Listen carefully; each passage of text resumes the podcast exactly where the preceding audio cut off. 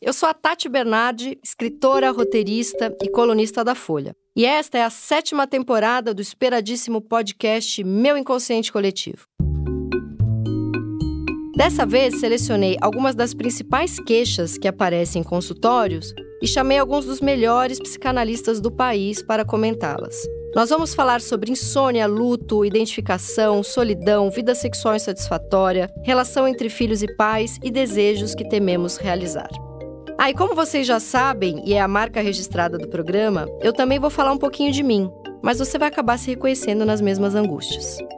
Hoje eu converso com o psicanalista André Alves, que é também escritor, pesquisador de cultura e comportamento, cofundador do Instituto Float Vibes e co-apresentador do podcast Vibes e Análise, que faz uso de psicanálise para gerar reflexões sobre o estado atual do mundo e as mudanças do nosso tempo.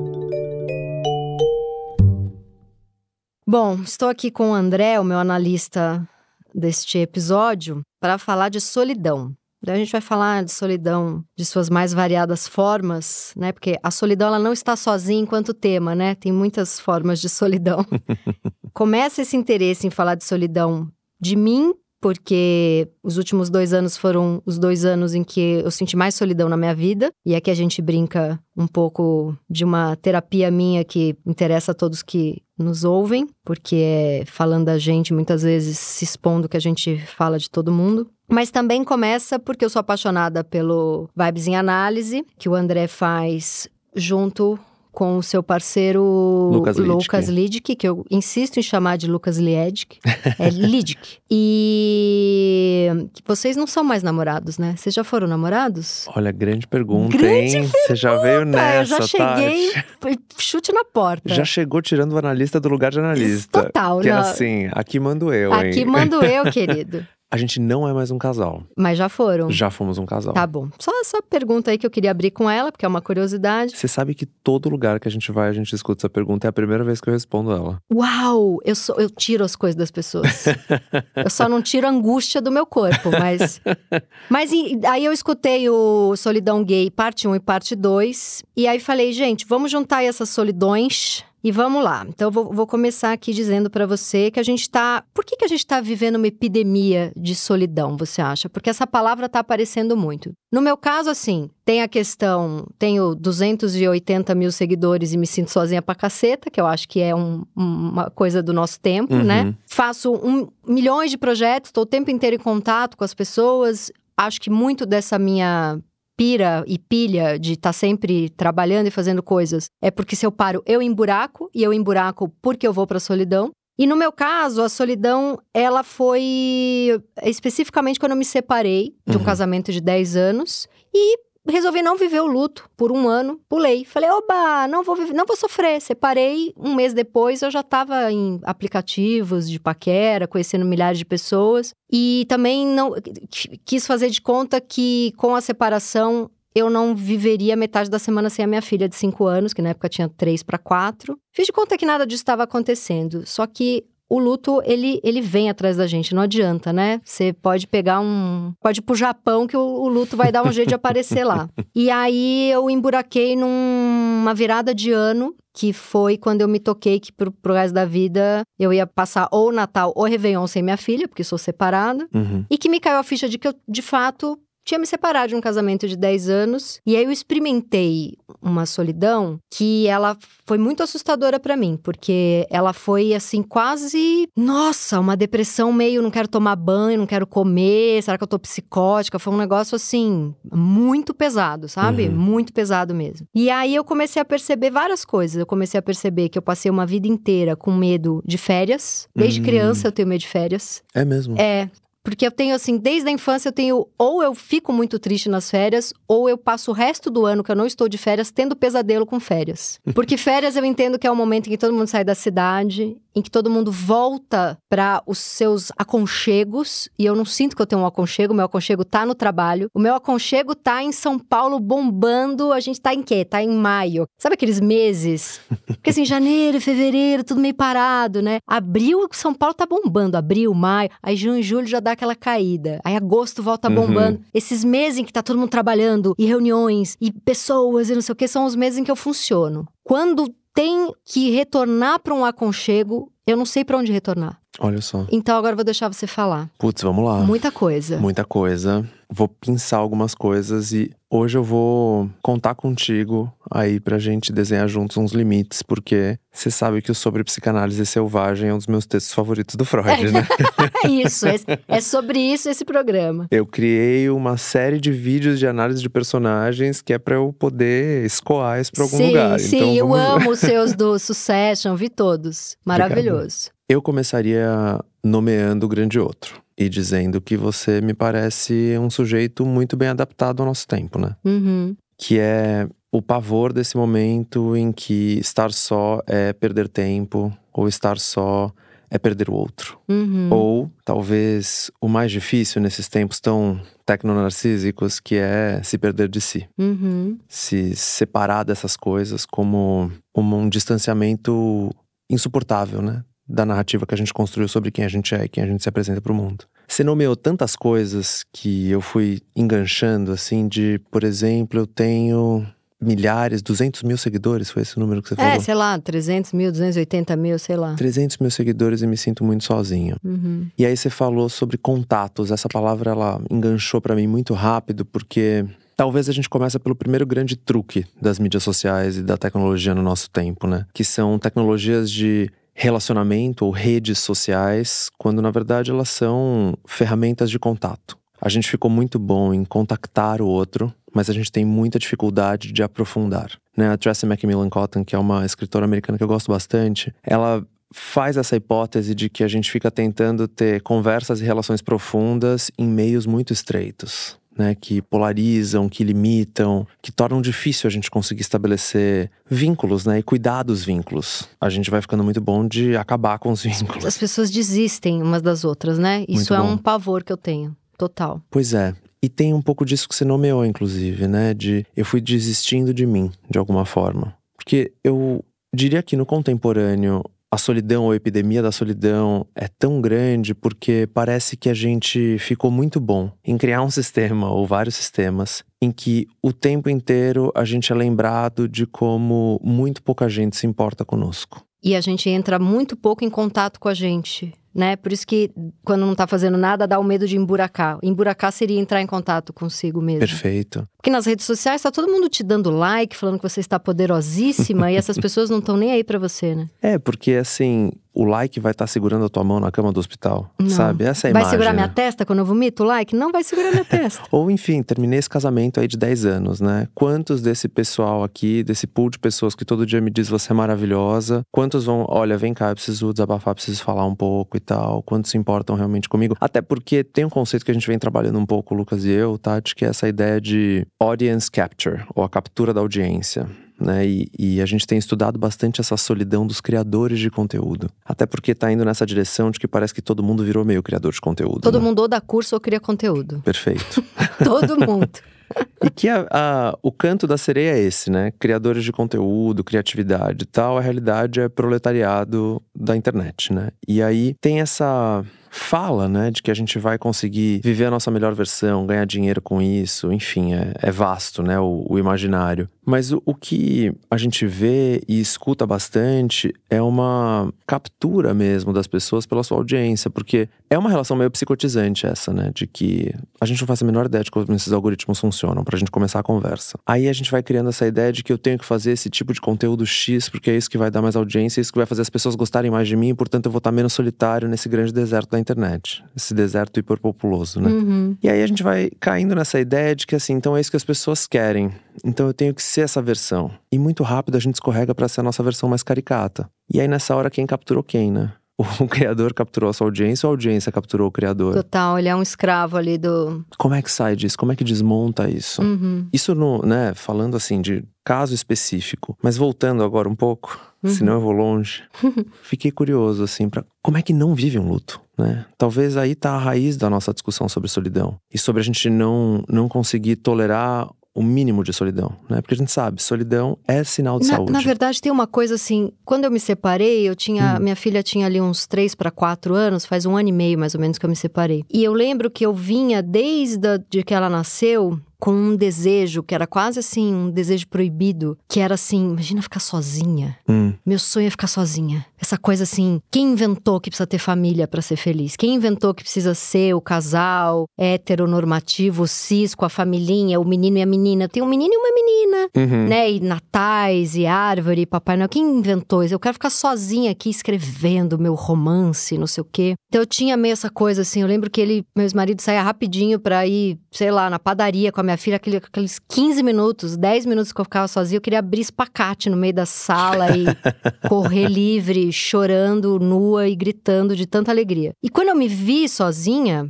eu não consegui fazer nenhuma das coisas que estava na minha lista, que é: vou ver todas as séries, vou ler todos os livros, vou promover terríveis bacanais na minha casa, eu vou redecorar a casa inteira, vou pôr planta no teto, vou comprar quadros. Eu só chorava. Então eu pensei, cara, era um desejo louco de, de solidão. E aí, quando eu chego nela, eu não sei. Eu ficava o dia inteiro vendo foto da minha filha. nas primeiras férias que eu passei sem ela. E entendendo que eu não era mais uma família, sabe? Uhum. Então, e até agora eu ainda vivo um pouco isso, que é eu criei um, um- quase uma rede de apoio contra a minha depressão, que nos finais de semana que eu tô sem minha filha, eu deixo uns seis amigos de sobreaviso pra ir no cinema, pra aparecer na... Porque eu realmente fico péssima no fim de semana que eu tô sem ela. Uhum. E meu sonho era, eu quero, um, eu quero um sábado sem família, sem a minha filha me pentelhando. Então, tem várias coisas aí. Primeiro, tá, alguém enfiou no nosso inconsciente e é difícil tirar, né? Acho que a gente tem um tanto de conservadorismo, tradições, que tá enfiado no nosso inconsciente, que é o desejo de pertencer a uma família. Uhum. Né? A partir do momento que eu entendi que essa família pode ser uma breve visita que eu faço à minha mãe, ou passar uma tarde com uma amiga, dói um pouquinho menos, mas é tipo algo fracassou. Então começa daí, né? A outra coisa é, a minha pessoa jurídica tá bombando. Eu Uhum. tenho um monte de gente que consome as- os 114 trabalhos que eu faço. Eu não paro, eu vivo um pouco essa coisa que a gente tem falado muito, que é a, até anotei aqui pra não falar errado, quer ver, ó? Cultura do super desempenho, é isso? Uhum. É isso. É assim que fala cultura do super desempenho? Cultura do desempenho. Eu Já tá me- ótimo. já meti um super Eu desempenho já aí. meteu um super, né? Já meti um super no desempenho. Então eu tô super no super desempenho, Uhum. né? Mas eu acho que eu não consigo mais descansar, porque o descansar, o relaxar, que aliás é um outro episódio maravilhoso do Vibes em Análise, que é pelo descanso, né? Em O- defesa em do defesa do descanso. descanso. Porque quando eu descanso, ou eu emburaco, Uhum. ou eu fico doente, como se meu corpo estivesse segurando uma labirintite, uma amidalite, sei lá, uma gastrite. E aí, quando eu descanso, o corpo fala: Ah, mas é agora mesmo que eu vou. Derrubar ela, Vou te né? derrubar, gata. Você tá aí, é o que? Há seis meses passando nervoso, sem parar, sem dormir. Então eu não consigo desligar, e Uhum. quando eu desligo, eu emburaco. E, e esse emburaco eu tô chamando de solidão, porque o, o lugar pra onde eu vou é um lugar de muita solidão. Uhum. É um lugar assim, tô com 44 anos, os meus pais estão velhinhos, não sei mais quanto tempo. ve- Meu pai tá velhinho, minha mãe tá só velha. E meu pai é mais velho que ela. Não sei quanto tempo eles duram. Eu não tenho, assim, eu sou filha única, então eu não tenho aqueles. eu- invejo aquelas famílias, assim, que tem aquele monte de primo, aquele monte de irmão, aquele monte de neto e sobrinho, né? Eu tenho uma amiga que se separou, e aí o primeiro Natal na casa dela era 80 parentes. Eu eu olho e falo, essa, essa pessoa acho que nem tem tempo de sofrer. E é uma idealização. A minha família é cada um. Eu lembro de um Natal que eu fiquei. Eu, minha mãe e meu pai, que a minha família é isso, sou eu, minha mãe e meu pai, agora tem minha filha. E eu fiquei tentando animar os dois, né? Meu pai mora numa casa sozinho com um cachorro, minha mãe mora numa outra casa sozinha com a cachorra que morreu, ela quase morreu junto. E eu moro, até antes de ter filha, morava sozinha, depois casei e tive filho, agora voltei a morar sozinha metade da semana sem minha filha. E nesse Natal eu não tinha filha ainda. Eu lembro que eu fiquei tentando animar meus pais, porque o que eles queriam era ir embora logo da minha casa pra ficar com os cachorros. Uhum. E eu dando presente, animando, não sei o quê. E eles loucos pra dar meia-noite, porque, ah, já estamos velhos, a gente quer voltar pra casa. O cachorro deve estar latindo com os fogos. E eu lembro da minha mãe falar assim: não adianta insistir. Eu nasci pra ficar sozinha, seu pai nasceu pra ficar sozinho e você nasceu pra ficar sozinha. Eu falei, mas nem por um cacete. E seis meses depois eu comecei, eu casei. Falei, mas eu não vou, eu não vou pegar esse negócio da- do sozinho pra mim, não. Então tem muita coisa aí, vai, senão eu fico falando aqui. na minha solidão eterna. É uma. Tem um paradoxo aí nessa história, né, Tati? Que é. Se a gente for, em tese, né? Vamos lá, psicanálise, vamos trazer todo o Freudão pra conversa. Uhum. A gente nunca tá sozinho, né? Porque a gente tá consigo. E com todas as nossas instâncias psíquicas, especialmente com o super eu dentro da gente. Uhum. Né? Então, eu gosto dessa ideia de. É uma ideia bem bioniana, né? De que a gente tem o infinito dentro de si. E o inconsciente é, na verdade, o infinito que a gente carrega. E um pouco. E é um infinito que a gente nem conhece, né? Perfeito. Estamos viajando com alguém que a gente não tem nem intimidade. Esse é o pavor. Esse é o pavor. Como é que. Buraco, que essa expressão emburacar, que você, você trouxe tantas vezes, é um pouco isso, né? Hum, eu não tô com medo da solidão, tô com medo de mim. Olha lá. Das várias tates que estão aqui dentro. E se elas saírem pra fora? Hum. E se elas quiserem trabalhar? E se elas quiserem sequestrar tudo isso que eu demorei anos pra E se construir? vier à tona a loucura da qual eu fujo há 44 anos trabalhando feito louca? Porque eu tenho muito medo de ficar louca. Eu acho que é isso, é aí. Quem que era o psicanalista que falava que. Acho que é um psicanalista, né? Assim, que o contemporâneo é basicamente a gente oscilar entre o crime e a loucura. Muito bom. muito bom. E tem uma coisa assim de. A solidão não é necessariamente que não tem o outro. Mas a solidão é algo que tá faltando na relação com o outro. Hum. Então é interessante como amplia esse desamparo, esse abandono, o temor dessas coisas quando separa o casamento, quando a filha vai para outra casa, né? Então tem algo que parece que se escancara também nisso, né? Uhum. E a solidão tá exatamente nesse limite entre estar com o outro e estar consigo. Consigo estar com o outro, não consigo estar com o outro, né? E aí a gente vai ter diferentes formas de viver isso e até de patologizar isso. Ou não consigo estar comigo, insuportável estar comigo, ou quero só estar comigo. Porque eu não suporto o outro. E aí as coisas vão ficando mais complexas, né? É, na verdade, cai muito na dificuldade que a gente tem de amar, né? Ah, bom, aí. Isso cai. E aqui é seis horas de papo agora. Mas isso cai muito, porque assim. Traz a Ana Sui, chama é, ela. chama, vem Ana. Ela já veio aqui. Porque tem, a gente tava falando aqui um pouco antes de começar a gravar, desse checklist que a gente faz, de tudo que o outro não pode ser, de tudo que o outro tem que ser. E que, na verdade, quando a gente vai ver, é um checklist que sou eu, né? É, é, é a pessoa querendo um igual a ela. Perfeito. Que é uma coisa bem narcísica, né? E é uma. E é assim. E é, é uma, uma, cilada é uma isso. cilada, né? Porque não é verdade. Uhum. Essa é a grande distorção do narcisismo, né? Eu, eu gosto sempre de dizer que o narcisismo, quando ele satura, ele parece um castelo, mas ele é um cativeiro. Total. Porque ele vai aprisionando e diminuindo, diminuindo, diminuindo, até que não cabe mais ninguém, só cabe a gente mesmo. Sim. Sobra mais ninguém ali Não dentro. vai nem dar pra jogar trança. Exato.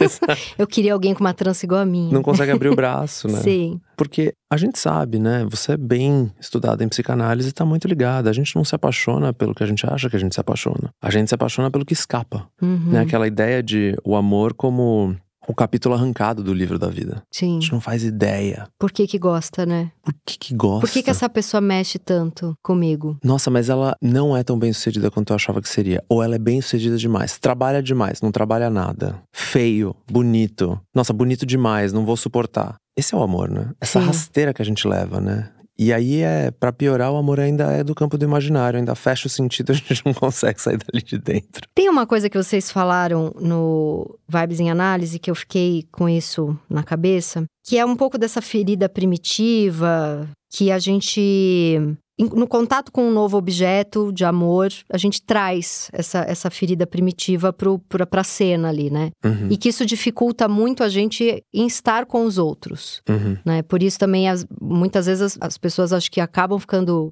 solitárias ou entra numa loucura de sexo. Porque assim, eu tenho alguns amigos que me contam como que é a vida deles com o Grindr. E eu fico muito curiosa, assim, porque, ah, é mu- muito simples, eles falam pra mim. Você complica tudo, é muito simples. Eu entro lá e fico com tesão, vou na casa do cara trans, vou embora. Aí no mesmo dia, às vezes, eu vou na casa de outro, ou outro vem na minha casa. E é muito simples, né? E eu fico tentando, nesse discurso, capturar o que tem de fascinante nisso, que é tão diferente de mim, porque eu de fato complico tudo e me apaixono e cago tudo. E fico tentando capturar o que tem de solitário nisso também, porque será que não é um pouco. Acho interessante fazer isso algumas vezes na vida, mas uma pessoa que tá, sei lá, uma década fazendo isso, ela não, ela não se conectou com nenhuma dessas pessoas. Isso me parece muito solitário, em vez de muito liberto, muito livre, sabe? Não me parece que tá vivendo a sexualidade, eu acho que de vez em quando, ou por um período da vida, mas isso é uma coisa que eu penso. Eu fico fascinada um pouco, como seria bom descomplicar o tanto que eu complico o sexo na minha vida.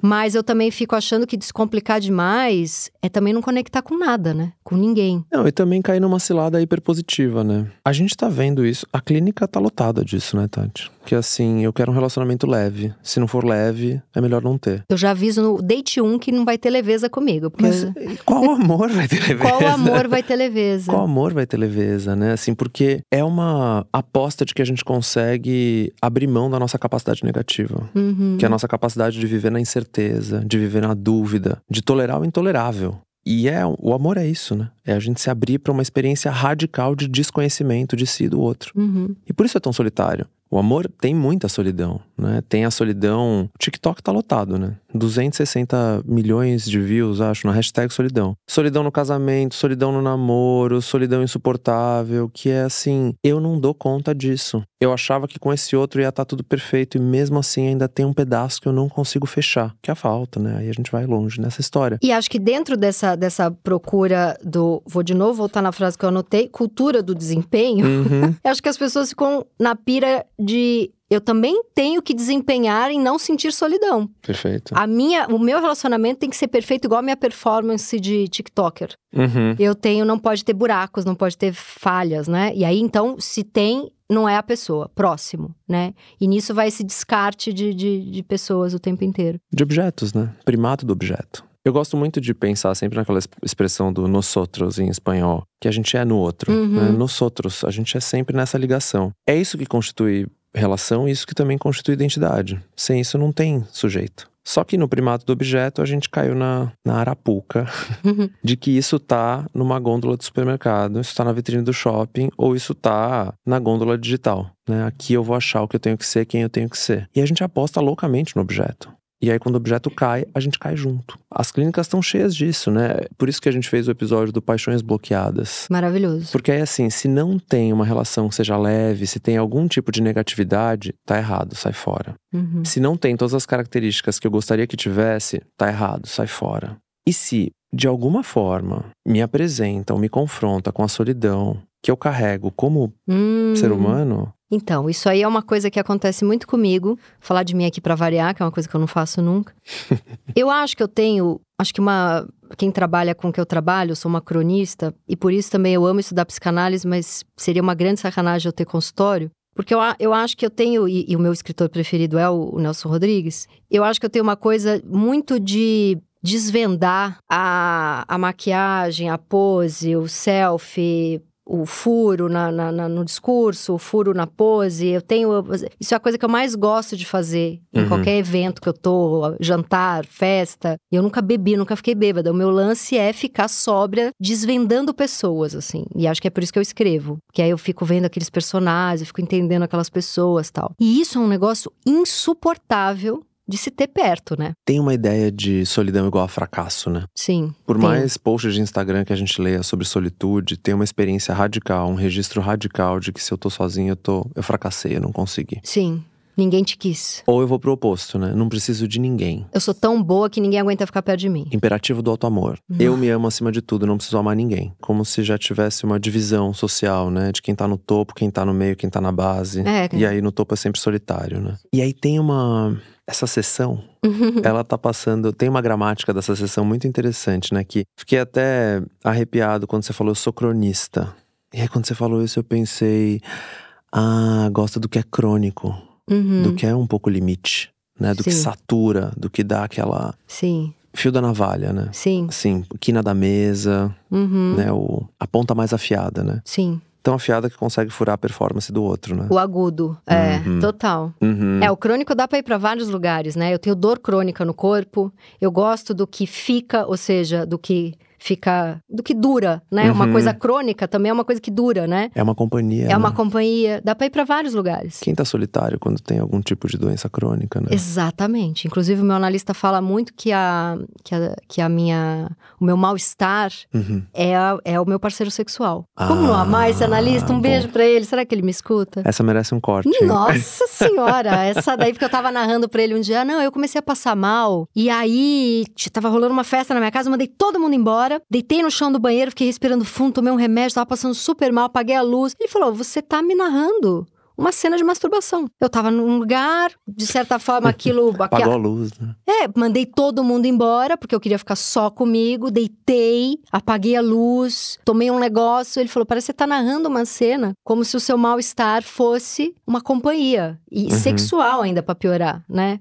Pra ficar mais viciadinho no, no gostosinho da repetição. Tem um entorpecimento também nessa história toda, né? Me chamou a atenção que você falou assim, eu nunca fiquei bêbada. E aí você falou algumas vezes já dos remédios, né? E eu pensei, ah, tá aqui, né? Tem um entorpecimento nisso também, né? Que permite acessar uns outros estados, talvez. De consciência pensando no corpo como consciência também, né? Não só na gente pensar com o corpo. Eu vim pra cá pensando, em, pensando nisso, porque eu sou super careta, nunca provei nenhuma droga, porque eu tenho medo de perder o controle. Não bebo, porque eu tenho medo de vomitar. Mas aos 30 anos de idade, ou seja, há 14 anos, eu experimentei uma tarja preta e eu falei: ah, isso aqui então é ser normal. Parece que eu tava há 30 anos ligada com excesso na tomada, tava demais. E alguém tirou 220, pôs um 110 ali. Eu falei: ah, tô viva, mas não tô fritada. Não tô à beira, né? Não tô à beira. Entendeu? O remédio conseguiu deixar eu ser eu mesma sem estar à beira, sabe? E acho que foi com 32, na verdade. Faz uns 10, 10, 12 anos que.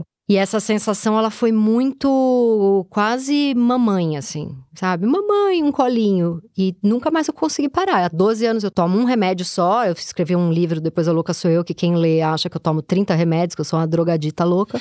eu tomo um antidepressivo só, que é venlafaxina. Mas assim, 12 anos. Eu faço terapia há 20. Chega, já podia tentar parar, né? Mas eu tenho pavor de parar, porque eu tenho pavor de voltar pra esse lugar da beira aí que você falou, Uhum. né? Mas por que, que a gente foi da solidão pra beira do abismo, hein? Como que a gente chegou na beira do abismo? Porque essa é a solidão, né? É, eu vou cair aqui, eu vou cair sem fim, né? É aquela imagem do. Engraçado que você tá convocando muito o Winnicott em mim hoje. Sim. E tem isso, né, do, do cair pra sempre. E fiquei pensando um pouco nesse 220, 110, como algo que também está muito ligado na solidão, que é a gente conseguir navegar um pouco melhor os estados de excitação e os estados de relaxamento. Uhum, que eu falei que eu não consigo relaxar. É, tem isso, né? Mas assim, medicou, deitou no banheiro, apagou a luz, mandou todo mundo embora, relaxou, né? Relaxou. Alguma coisa conseguiu. Mas aí tem alguma coisa que assim. Mas eu preciso do mal-estar pra conseguir. Você sabe que na clínica, Tati, chega muita gente com. em que a solidão ela engancha num sintoma muito típico do, da sociedade do desempenho, que é a insônia. E Uhum. várias vezes uma insônia crônica, né? Eu não tenho. A, a única coisa do pacote, Ah, do pacote do Louco 2023, a única coisa que eu não tenho é a insônia. Eu deito na minha cama, dá cinco minutos eu dormi. Sonha muito? Muito. E o meu namorado, ele fica impressionado que os meus sonhos, eles são assim. Eu conto um sonho pra ele, ele fala: Meu Deus do céu, que angústia! Meu Deus, se eu sonhasse isso, eu ia ficar desesperado. Ó, só essa noite eu vou te falar. Dormi na casa dele, acordei, contei os três sonhos que eu tive. Ele falou: Meu, pelo amor de Deus. Só que eu acordo bem, porque nesses de muita angústia é, é justamente porque eu dormi muito profundo. Eu fui em algum lugar muito profundo. Então eu acordo bem, acordo descansada. Eu sonhei que eu tava numa piscina bem quente com a minha filha, e a minha Uhum. filha era bebezinha, tinha quatro, cinco meses. Agora ela tem cinco anos. E eu ia assim na banheira, na, na piscina quentinha com ela, eu ia andando, e eu pensava, nossa, essa banheira. Essa, eu quero falar banheira. É. Essa banheira barra piscina tá tão quentinha, que delícia, que delícia, eu vou relaxar. Na hora que eu relaxava, ela afogava. Aí eu tirava ela e ficava toda tensa. Ah, E continuava andando com ela. Aí eu pensava, nossa, eu preciso relaxar, eu tô tão cansada, minhas costas estão doendo, tá doendo tanto, eu relaxava. Eu relaxava, a cabeça dela afogava. Então eu ficava nessa coisa de não pode relaxar, não pode relaxar, não pode relaxar. E era uma mega angústia, porque era uma briga de, pra cara da minha filha não afogar, eu preciso estar sempre com o pescoço tenso, entendeu? Então é dor, é dor pra manter ela viva, sabe? Então o que eu achei super angustiante. Na sequência, Hum. eu dou um salto dormindo assim, tipo, eu tô dormindo do lado do meu namorado, eu acordo e meio salvo ele. Porque eu sonho que ele tá afundando pra dentro da cama. Tipo, outra pessoa, eu já, eu já tinha quase afogado minha filha, aí eu começo a afogar o namorado. Aí eu puxo ele. E ele acorda, porque eu faço isso meio sonâmbula. E ele fala: O que você tá fazendo? Eu falei, aí eu começo a rir e falo: Desculpa, é porque eu sonhei que, que você tava caindo pra dentro da cama. E aí eu dou risada e ele fala: Cara, não ri não, isso aí, vamos, fala disso na tua terapia. Vamos conversar um pouco. Vamos conversar. é sempre. E aí tem os outros todos sonhos que eu tenho sempre. Um é férias, ou Natal, ou Réveillon, e eu tô sozinha. Não tem Uhum. ninguém pra passar Réveillon, Natal ou férias comigo. Esse, é- esse aí eu tenho direto. E eu preciso te dizer que eu tenho muitos amigos, tá? É, mas eu sonho que eu tô fodida e eu não, não tenho ninguém pra passar, sabe? E é sempre sonho de não consigo chegar, não, sabe? Tem uma prova que eu não estudei. E o outro, que é direto, é o carro em movimento. Eu tento brecar, não tem breque, não tem freio. E aí eu vou meter o carro num lugar e vou destruir tudo e vou me destruir junto. Esse aí é uma vez por semana. Os meus sonhos são de muita angústia. E sempre de angústia de, de ou impossibilidade, ou fuga, ou causar mal. Tipo, se eu relaxo, minha filha af- afoga. Hum, É sempre. É sempre gostosinho. tem delícia, né? Delícia. Tranquilo. É bom dormir. Mas é interessante que você não apresenta essa insônia, então tem alguma coisa aí de que assim não tá com tanto medo assim de cair em si, né? Não. De se, de- se entregar pra si. Menino, mas vou te falar que me apresentaram um cara do cogumelo. Ah, Que ele falou assim pra mim: um monte de amigo meu foi na sessão do cogumelo, né? Do psilocibina. ah, Aí todo mundo, você tem que provar, você tem que provar. Liguei pro cara. Daí eu falei: olha, eu queria provar a psilocibina, você manda pra minha casa a microdose. Ele falou: não, não é microdose. Você vai, eu tenho um sítio, você vai comigo, a gente vai, você pode levar alguém, quer levar seu namorado, sua mãe. Eu comecei a rir, né? Levar minha mãe. e você vai tomar, não é microdose, eu, tra- eu trabalho com uma dose que você vai sentir o efeito dela por cinco horas e eu vou ficar com você, porque ele, ele, ele é xamã também. E eu falei pra ele, o que, que vai acontecer nessas cinco horas? Ele falou, você vai, qual que é a palavra? Eu até recalquei. É, ficar desassociar? é, tem um efeito. Porque eu quero falar, vem psicose na minha cabeça, porque eu tenho medo de ficar psicótica. Eu tenho medo de uma droga Ah, me levar. Sabe? Às vezes eu sim. fico achando que eu não posso fazer nada que me leve pra esse lugar, porque eu não sei se eu volto. Baixar demais as defesas, é, né? ele Uhum. falou: não, você vai hum, alucinar. Ele falou: a dose que eu dou, ela, ela, a pessoa pode alucinar, pode alucinar e eu vou estar com você o tempo inteiro, não posso te deixar sozinha. Aí eu comecei a rir, eu falei: mas saber quando? Eu falei, eu tô achando que você vai me dar uma microdose e eu vou almoçar aqui na esquina de casa com os amigos, né? Mas quando que eu vou tomar um negócio que eu vou ficar seis horas louca? Pavor, pavor. Você esqueceu a palavra alucinar, né? Esqueci a palavra Foi alucinar. muito bom. Porque o sonho é uma espécie de alucinação, né? E é o sonho te. E você convive bem, né? Com essas alucinações, de alguma forma. E a. Nossa, me chamou tanta atenção. Eu não vou poder perder essa, Tati. Não, vai, vai, Mas vai assim, com tudo. O sonho do Natal sozinha, das Uhum. férias sozinhas e tal. Você abriu a sessão contando a história do Natal, meus pais queriam ir pra casa, né? Tem um registro interessante nesse, nessa data comemorativa em que os dois te abandonam, né? Uhum. Que querem ficar com seus cachorros, a gente ficou sozinha, você nasceu pra ficar sozinha. É, mas eu tive uma infância deles bem grudadinha em mim. Eu não fui essa criança abandonada. Eu tinha uma solidão muito grande na infância. Uhum. Tanto que, assim, a minha missão na hora do recreio era encontrar uma amiga que eu pudesse falar pra ela que eu sentia um negócio que hoje eu sei que é pânico, mas que com 8, 9 anos de idade eu não sabia o que era. E o meu sonho era ter uma amiga que eu pudesse falar: eu tenho um negócio que eu passo mal todo dia na escola, mas eu não sei o que é. Meu coração dispara, eu começo a suar frio e eu quero voltar pra casa e eu tô sempre meio apavorada. Já era crise de ansiedade, né?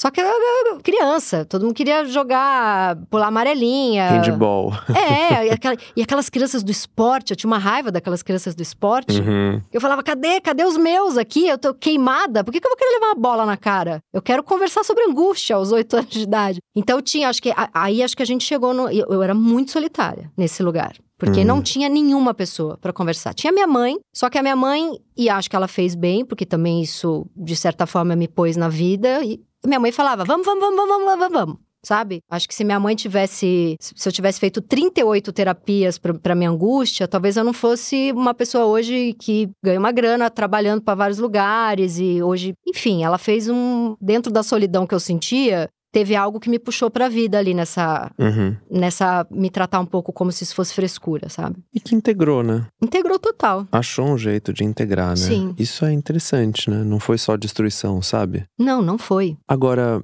você sabe que eu, eu pensei, você falou do, do solidão gay, Tati, eu fiquei pensando que, assim, você descreveu uma experiência muito parecida com uma das maiores experiências de solidão quando a gente tá falando de LGBTs de uma forma geral, que é o armário. Uhum. Né, o armário é um recurso subjetivo bastante complicado. Porque eu penso que é uma das nossas experiências mais radicais de treinamento do solitário. E que muitos LGBTs vão chegar na clínica com os afetos todos empacotados, tudo engavetado. Emoções que não, não, não, Não posso sentir. saíram. Não posso nem pensar nisso, não posso nem acessar isso. Uhum. Como se não existissem tubulações clandestinas entre essas gavetas todas, né? Uhum. E aí chega na clínica achando que o analista é a Marie Kondo, né?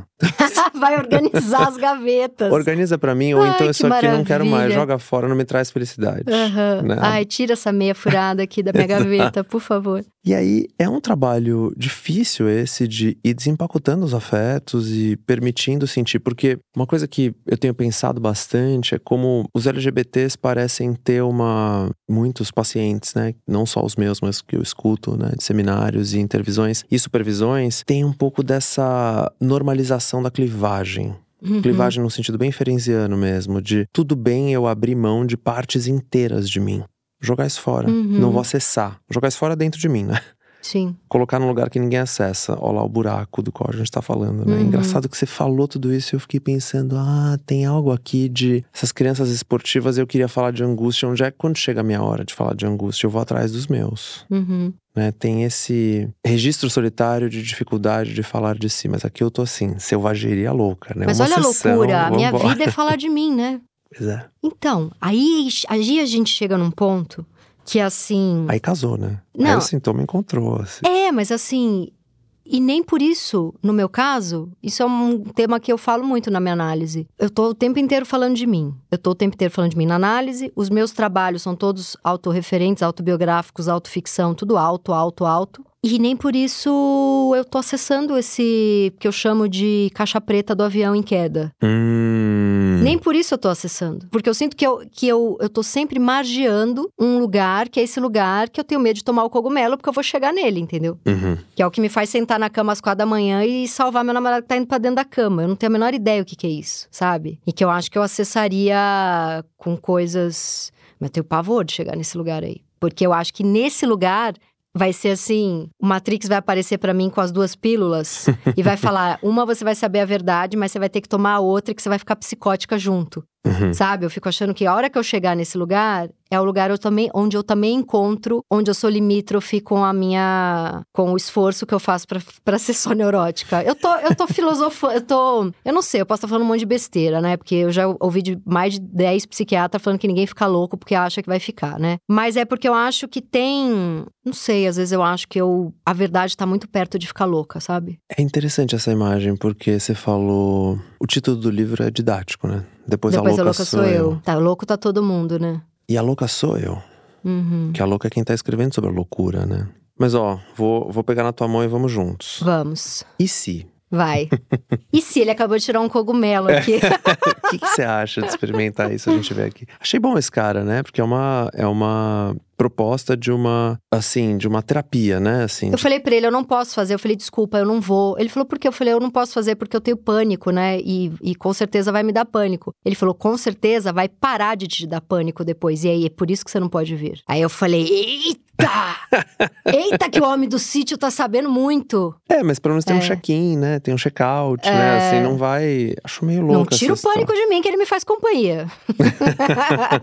Pô, aí é. aí fudeu, aí né? cortou, aí né? cortou. Isso aí cortou, assim, vamos deixar. Não, mas é porque eu também já, já. São frases que já foram tão cortadas que eu já trouxe pra piada, entendeu? Recortadas, é, né? recortadas, Remendadas. coladas. É. Mas ó, vem comigo. Sem, sem psicodélico nesse momento. Vai. Sem terapia psicodélica. Mas se a gente pensar numa psicanálise bem inglesa, tá? Vamos assim, vamos, vamos pro bio. Tá. Se a gente pensar num eixo em que a gente tem um núcleo neurótico e um núcleo psicótico, Uhum. que a gente oscila um pouco entre eles, uma dança mesmo. Melanie, Melanie Klein. Exato. Eu Só- acho aquilo maravilhoso. E aí leva pros núcleos, né? Que é o que a criança faz o tempo inteiro. Exato. E a criança é esse ser em estado bruto. A minha filha, eu, eu vejo, né, depois que eu li o, a Melanie Klein, eu vejo tranquilamente, assim, ela aí do- da neurose pra um estado mais que num adulto seria loucura. Uhum, uhum. E a gente, Esquizoparanoide. a gente recalca o nosso esquizoparanoide, eu acho. Ou a gente teme, né? Teme. Tem, tem essa coisa de que, assim, a- você sabe que eu pesquiso um pouco aí solidão dos homens, né? Acho Uhum. que esse é um dos grandes assuntos que a gente tem no tempo que a gente tá habitando. Uhum. E é, é muito interessante prestar atenção que, assim, os meninos né, crianças, têm uma facilidade de demonstrar afeto, de formar grupo, né, de cultivar vínculo, e aí acontece alguma coisa no meio do desenvolvimento que aí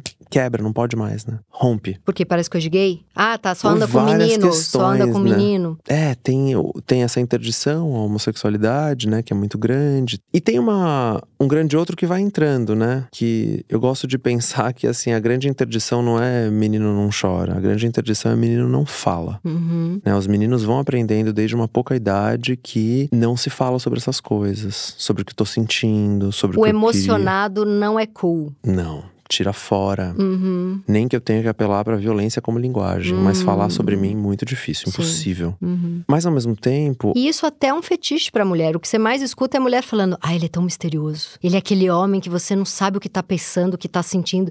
Isso é foi ensinado pro homem a ser e foi ensinado pra mulher a gostar. bom, na clínica de muitos homens gays, isso dá um trabalho, Dá um Tati. trabalho, né?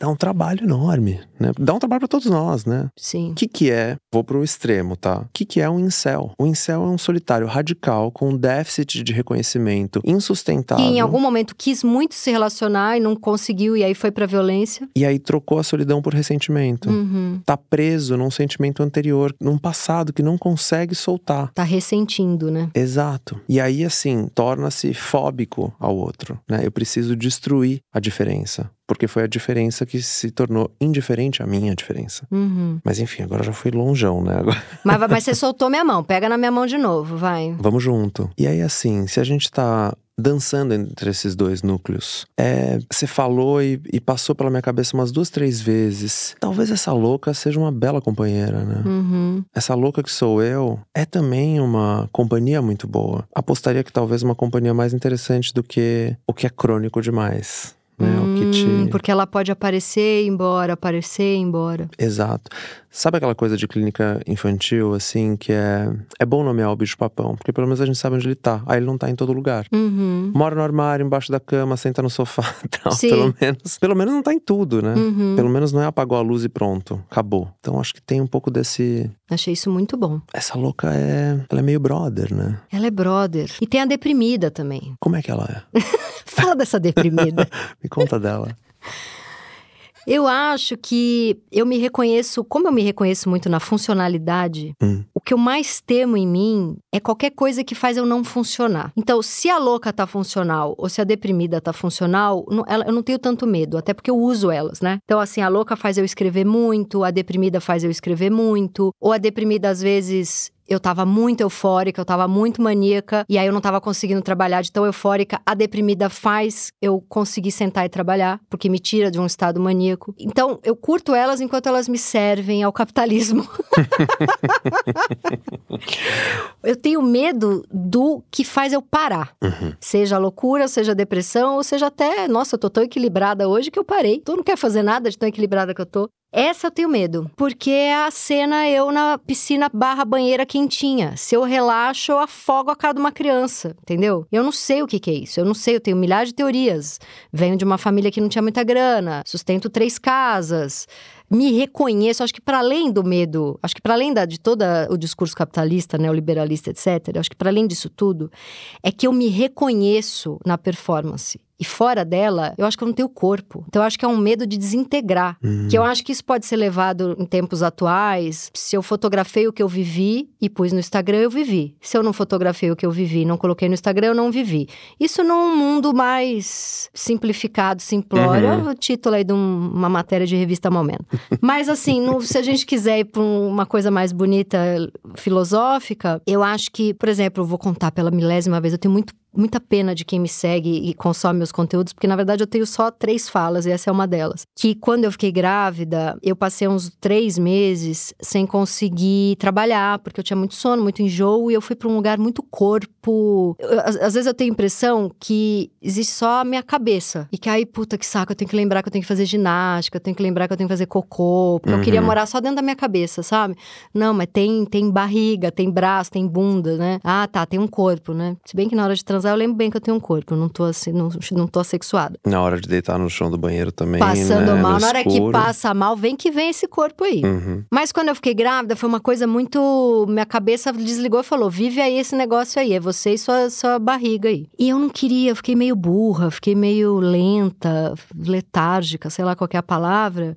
Isso foi a coisa mais assustadora que eu já vivi na vida, porque eu não, eu não me reconhecia, eu não sabia quem, o que, que era aquilo. Eu falei, eu vou- agora que eu vou ter um filho, eu não sei quem eu sou. Eu preciso saber muito bem quem eu sou pra criar uma criança. E eu não, eu não sei, eu não sei nem onde eu tô. Quem disse? Eu fiquei nessa pira. Hum. Ninguém me disse nada. Eu fui pra uma analista e falei, eu, tanto que a analista ficou dois anos comigo sem divã. Porque ela falou, não tá, eu acho, né? Não tá na hora da pira subjetiva, não. Eu vou te botar aqui de frente pra mim pra você me olhar e eu te falar, você tá aqui, você tá aqui, sabe? Porque eu cheguei lá assim, eu não consigo trabalhar, eu não consigo pensar, eu não faço piada, eu não, eu não sei quem eu sou. Porque eu me reconhecia muito na piadinha. Uhum. E de repente eu virei uma coisa meio. Queria fazer, queria bordar almofada. Eu fui pra um lugar muito estranho na gravidez. Eu senti coisas, o- acho que o hormônio e a informação de, da gravidez me levaram pra lugares muito novos, assim. E Isso foi muito estranho, assim. Uma gravidez crônica, né? Exatamente. e me levou principalmente pra um lugar muito feminino, uhum. onde eu não me reconhecia. Uhum. Eu falei, ah, então se eu tô grávida, isso quer dizer que eu tenho uma vagina, útero, ovário, vai sair um filho de dentro de mim. Eu comecei a ter vontade de bordar coisas, de comprar lençóis específicos, de decorar. Eu fui pra um lugar muito feminino. É perigoso falar, né, o que é feminino, o que é masculino. Mas eu tô dizendo como eu me senti na época. Eu me reconhecia muito como aquele cara Uhum. que vai bater de frente com as pessoas de uma reunião e foda-se, eu vou, vou. Era um lugar competitivo masculino. Sabe? E eu fui pra um lugar muito feminino. E eu não quis. Falei, não sei o que, que, que é isso aqui. Não sei que corpo é esse. Não vou me apropriar, né? É, eu fiquei meio desintegrada na gravidez. Uhum. E é muito louco, porque eu tava mais integrada do que nunca, né? Eu tava gerando um negócio dentro de mim, né? E aí foi. Separando, né? Também alguma coisa aí. Aí solidão de novo, né? Solidão pra cacete. Agora é- acabou, né? Acabei de matar minha mãe. que já, porque assim, eu tô fazendo uma nova geração. Eu tô matando a antiga, Uhum. né? É isso agora. Agora é- eu, eu fiquei velha. Eu sou mãe agora, né? É muita Se coisa. eu virar minha mãe agora. Também teve isso aí. Tanto que eu fiz um livro inteiro de uma personagem que tá com medo da genética de loucura da família passar pra criança. Uhum. Botei isso numa personagem. Transgeracional. Né? Transgeracional, é. Psicanálise, assim. Total. Mas eu achei bonito um negócio que você falou, Tati, que é assim. Que você falou bastante da ponta, né? De ficar alfinetando os outros. Uhum. E aí você repetiu umas três vezes essa imagem do bordado. Hum. Eu pensei, ah, olha ela usando a ponta pra outra coisa. né? Olha, nossa, Costurar que lindo. coisa, né? Que lindo. Tem essa função em ti? Em vez de cutucar o outro, provocar, eu queria bordar coração e almofada. Era a ponta sendo usada pra outra coisa. O que há de mais integrador nisso? Nossa! Vamos falar um pouco do dessas pessoas que te procuram falando, se eu não amo, eu não sofro. Deve ter um povo que te procura. Outro dia uma, eu li alguém falando, não lembro onde que foi, porque assim, os meus amigos, eles me sacaneiam muito porque eu sou eu, eu, eu sou muito fácil de apaixonar. Uhum. Eu me apaixono o tempo inteiro. Eu tô meio apaixonada por você agora. Só, só sorte é que você é gay, senão você ia ter que me aturar pro resto da vida dando em cima de você. Mas assim, eu me apaixono o tempo inteiro, eu me apaixono fácil. Amar já é complicado, ficar numa relação já é complicado. Mas eu me encanto e me apaixono fácil. E me apaixono de sofrer e não sei o quê. E eu tenho amigas que falam, me apaixonei uma vez na vida. Eu não, não acho ninguém interessante. E tem assim, para 14 vezes que eu sofro num ano, Uhum. é, tenho amigas que sofreram uma, duas vezes na vida, né? Que- isso é um medo? Isso é uma forma de solidão? Ó, claro que cada, cada caso é um caso, né? E a gente vai pra subjetividade radical que a psicanálise nos, nos manda, né? Uhum. Mas eu penso, Tati, que tem uma desafetação relacional que tá em curso. E tem um discurso muito forte disso. Um discurso de hipervalorização até do apaixonamento, que é um pouco dessa zona do um, né? Uhum. Me apaixono pela imagem que eu acho que o outro tem de mim, né? Então me apaixono pelo olhar do outro, né? E às vezes um pouco mais difícil escorregar isso pra uma loucura um pouco mais contida que é o amor. Agora, tem esse. Loucura mais contida? É, um pouco mais contida do que a paixão, né? Porque a paixão é loucura, né? Assim, é a céu aberto, vambora, Sim, largo de tudo, vamos. sim. Tô nem aí. E tem uma contenção pra amar. O amor, ele vai trazendo um pouco mais pra, pra perto, né? Uhum. Do, da vida, do factível, do tolerável, das negociações. Você sabe que no- quando eu comecei a fazer terapia, eu já faço há 20 anos, eu tinha uma coisa meio um flerte, assim, um- uma situação ali meio de uma anorexia nervosa, assim. Eu era muito, muito, muito magra. E o que eu falava muito na terapia era que eu não gostava da sensação de quando eu comia e, e ficava plenamente satisfeita. Hum, Eu não gostava de sentir, nossa, comi, tô cheia. Se eu tava com fome, era uma sensação que eu gostava. Tipo, eu, eu ia almoçar, eu comia só um pouquinho e eu saía do restaurante com fome. Uhum. E eu pensava, tô bem. A sensação da saciedade plena, de ter, agora, puta, comi, só vou querer comer daqui seis horas agora. Isso era, era uma sensação muito ruim pra mim. E eu cheguei na palavra contenção nessa Uhum. época, né? Porque eu falava, eu não consigo guardar as coisas, eu falo, se eu tô nervosa, eu explodo, se eu tô apaixonada, eu vou. É, eu não gosto de nada que eu tenha que guardar. E daí vem o tanto de textos autobiográficos, porque eu não guardo. Daí vem milhares de coisas. Uma vida de, de, de pondo pra fora, Uhum. né?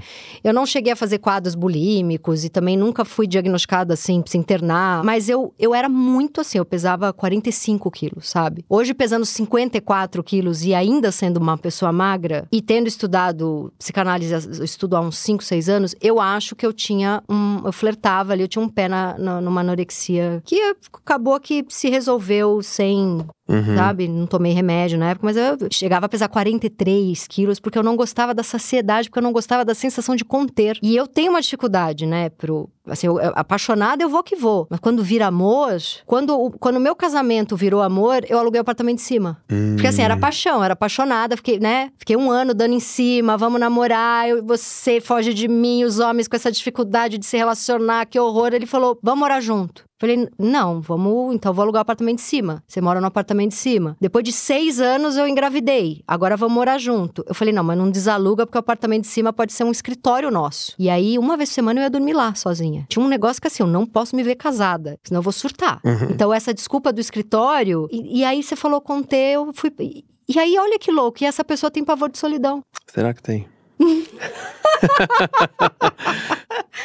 Será que eu não tenho tesão louco nessa solidão que eu fico com tanto tesão que eu passo mal? Ou tem algo aí que é mais inconsciente do que parece, que é você tá ligada, né? Que manter um grau de separação é fundamental pra você continuar viva, Sim, Pra esse amor continuar vivo, Pra tudo isso se manter em algum lugar que você considera funcional, né? Pegando essa palavra. sim, Né, Tem uma, de novo, né? É o que, que separa e o que, que integra. Né? Aquela batalha entre vida e morte que se trava dentro de nós todos os dias. sim, Parece que tá, tá jogando bem com isso, sabe? sim. Não desaluga esse apartamento. Eu preciso desse espaço vazio. É, eu já mudei pra um outro maior, porque aí já integrei o vazio no mesmo.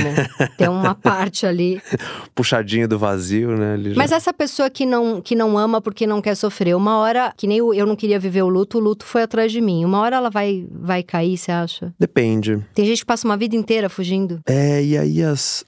as redes sociais, as mídias sociais, elas têm um problema, né, Tati? Que é essa, essa função parasocial que elas vêm exercendo e que, vou te dizer, aqui entre nós, que me preocupa um pouco, né? Sabe essa história de vista-se comigo, durma comigo, acorde comigo, passe o dia comigo, vá na academia comigo. É o Big Brother que você paga pra ver o 24 horas do Big Brother. Ou OnlyFans, né? Que faz o roleplay da sua Uhum. namorada, Uhum. do cara que você tem um pouco de tesão. E aí, o que, que me preocupa disso? Que é uma integração um pouco capenga de pulsões parciais. Porque Nossa, total. é um vínculo que não tem experiência de intimidade. Só que ele tem uma roupagem de intimidade, né? Assim, tem alguns analistas mais radicais que estão trabalhando com essa ideia de um quarto registro, né? E é um fetiche sem sexo, né? Pô, aí difícil, Que né? triste, não né? tem o quê? Corporeidade. Não tem corpo, é um fetiche sem corpo. Aí é uma cabeça em frente a uma tela, né? Sim. Isso vai chegar de um jeitos bem esquisitos na clínica, porque aí, se eu descorporifico, eu também perco um pouco da minha habilidade de lidar com os afetos. E aí vai ficando muito desafetado. Como é que isso estoura na vida? Acumula conta, acumula lixo, acumula um monte de comida que eu não sei, na verdade, qual que é o meu nível de saciedade. Achei muito interessante que você falou desse prazer de não comer, né? Ou Uhum. esse prazer de não satisfazer, né? E aí, por isso que eu falo que é uma, uma função um pouco precária da função parcial, né? Porque não vai conseguindo estabelecer o seu próprio ritmo. Que o que a gente tá falando aqui, o, o episódio barra sessão inteira, é a clínica do ritmo, né? Qual que é o meu ritmo? Qual que é a minha negociação entre estado de relaxamento e estado de excitação? Que eu vou chamar carinhosamente de Tati depressiva e Tati louca. Muito bom. Como é que a gente vai dançar? Que Uhum. ciranda é essa que a gente vai fazer? Uhum. Nós três, nós cinco, nós sete, sei lá quantas tem aí, né? Mas nesse sentido, qual que é o ritmo que a gente consegue estabelecer? O que que é situationship, ghosting, toda essa gramática nova, que não é né, tão nova assim, mas de relações desafetadas. É um pavor fundante de que o ritmo do outro vai me provocar algum tipo de disritmia, da qual eu não consigo me recuperar Uhum. como se o sujeito não tivesse a capacidade de integrar novos ritmos ou de mudar de ritmo, de transformar o seu ritmo. E aí eu chamo isso de falência da função psíquica e da gramática afetiva. Porque assim, se a gente não consegue transformar a gente e os nossos vínculos, o que, que a gente está fazendo aqui? O que, que a gente tá fazendo no mundo? E tem também uma possibilidade muito grande de integrar o outro, aquelas que vai brigar pelo ritmo dela até o fim. Sem que isso cague seu ritmo também, não, né? Não precisa cagar seu ritmo pra você ter alguém na sua vida. Pois é. Vocês podem dançar juntos, né? Pode mexer muito pouquinho no ritmo de um, no ritmo de outro, e aquilo até ser bom pro seu ritmo. Perfeito. Fulano me acalma. Fulano me acalma, fulano. Nossa, fulano é uma loucura. Ela chega aqui, a minha vida vira de cabeça para baixo. Mas eu precisava disso. E eu sou louco por ela. É, é isso. Eu não consigo ficar longe disso. Maravilhoso. Eu queria encerrar, que a gente já, infelizmente, a gente vai ter que fazer 14 episódios aqui, mas eu queria encerrar falando uma coisa que eu achei tão bonita, que assim, o meu analista uma vez, é, eu faço muita piada na, na terapia, porque eu flerto com ele, né? Você já, te- já você sabe disso, já te falei. E aí eu fico fazendo um monte de piada, e ele ri, ele ri, acho que a gente tem um- uma, a minha fantasia, acho que a gente tem uma ironia parecida, assim, e eu fico fazendo piada. Aí um dia eu fiz uma piada e ele falou pra mim, eu não vou rir, porque eu não quero que você se sinta sozinha. Eu não tenho a menor ideia o que ele quis dizer com isso, mas eu vou te falar que foi a, a frase mais impactante. Eu faço terapia há 20 anos, já fiz com quatro pessoas, ele é o quinto. Ele é o quarto ou o quinto. E eu nunca tinha ouvido um negócio tão forte assim. É bonito, né? Não é bonito? Ele falou, não vou, hoje eu não vou rir. Que era um dia que eu, porque eu tava vindo de reclamações de solidão, assim, tava muito emburacada, eu tô mexendo muito sozinha, tô muito. E eu fazia piada a sessão inteira. E aí uma hora ele entendeu alguma coisa que eu não entendi, não consigo te explicar, não consigo escrever uma tese sobre isso, mas eu entendi em algum outro lugar que fez muito sentido. O meu inconsciente entendeu. Ele falou: não vou rir porque eu não quero que você se sinta sozinha. E eu achei isso muito forte e pensei.